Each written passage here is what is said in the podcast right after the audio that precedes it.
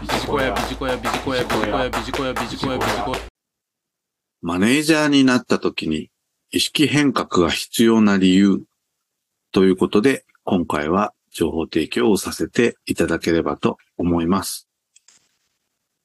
さて、マネージャーになった時に、本来は上司や経営陣から期待を明確に伝える必要があります。なぜかと申し上げますと、マネージャーとメンバーの間には大きな溝があるからです。メンバーの延長線上でマネージャーをやろうとすると、時間もスキルも無理が生じてしまいます。ですので、通過儀礼でも構わないので、意識変革が必要です。今回はなぜマネージャーに意識変革が必要かということで、この後ご案内をしてまいります。そもそもマネジメントとは経営を指しております。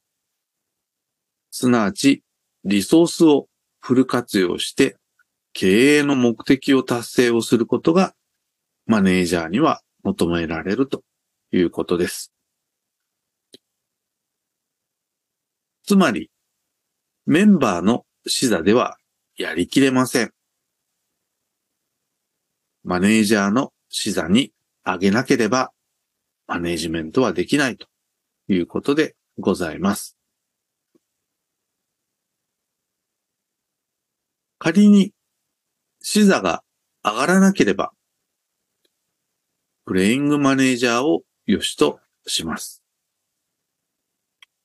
プレイングマネージャー。特にプレイングの部分を良しとしてしまいます。結果的に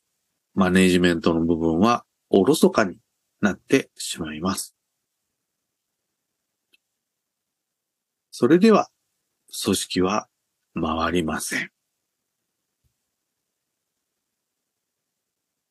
組織では役割分担が必要です。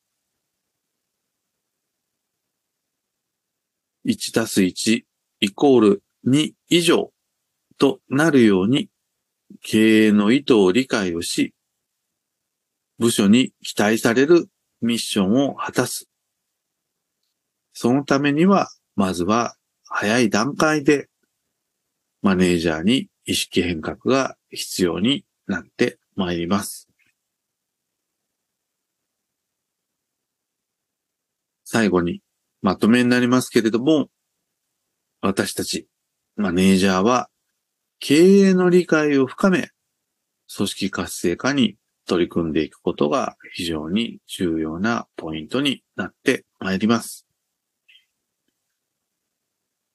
目の前のことだけをこなすのではなく、中長期視点で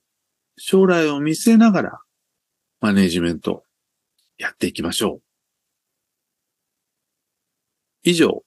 マネージャーになった時に意識変革が必要な理由ということで情報提供をさせていただきました。ビジコヤ、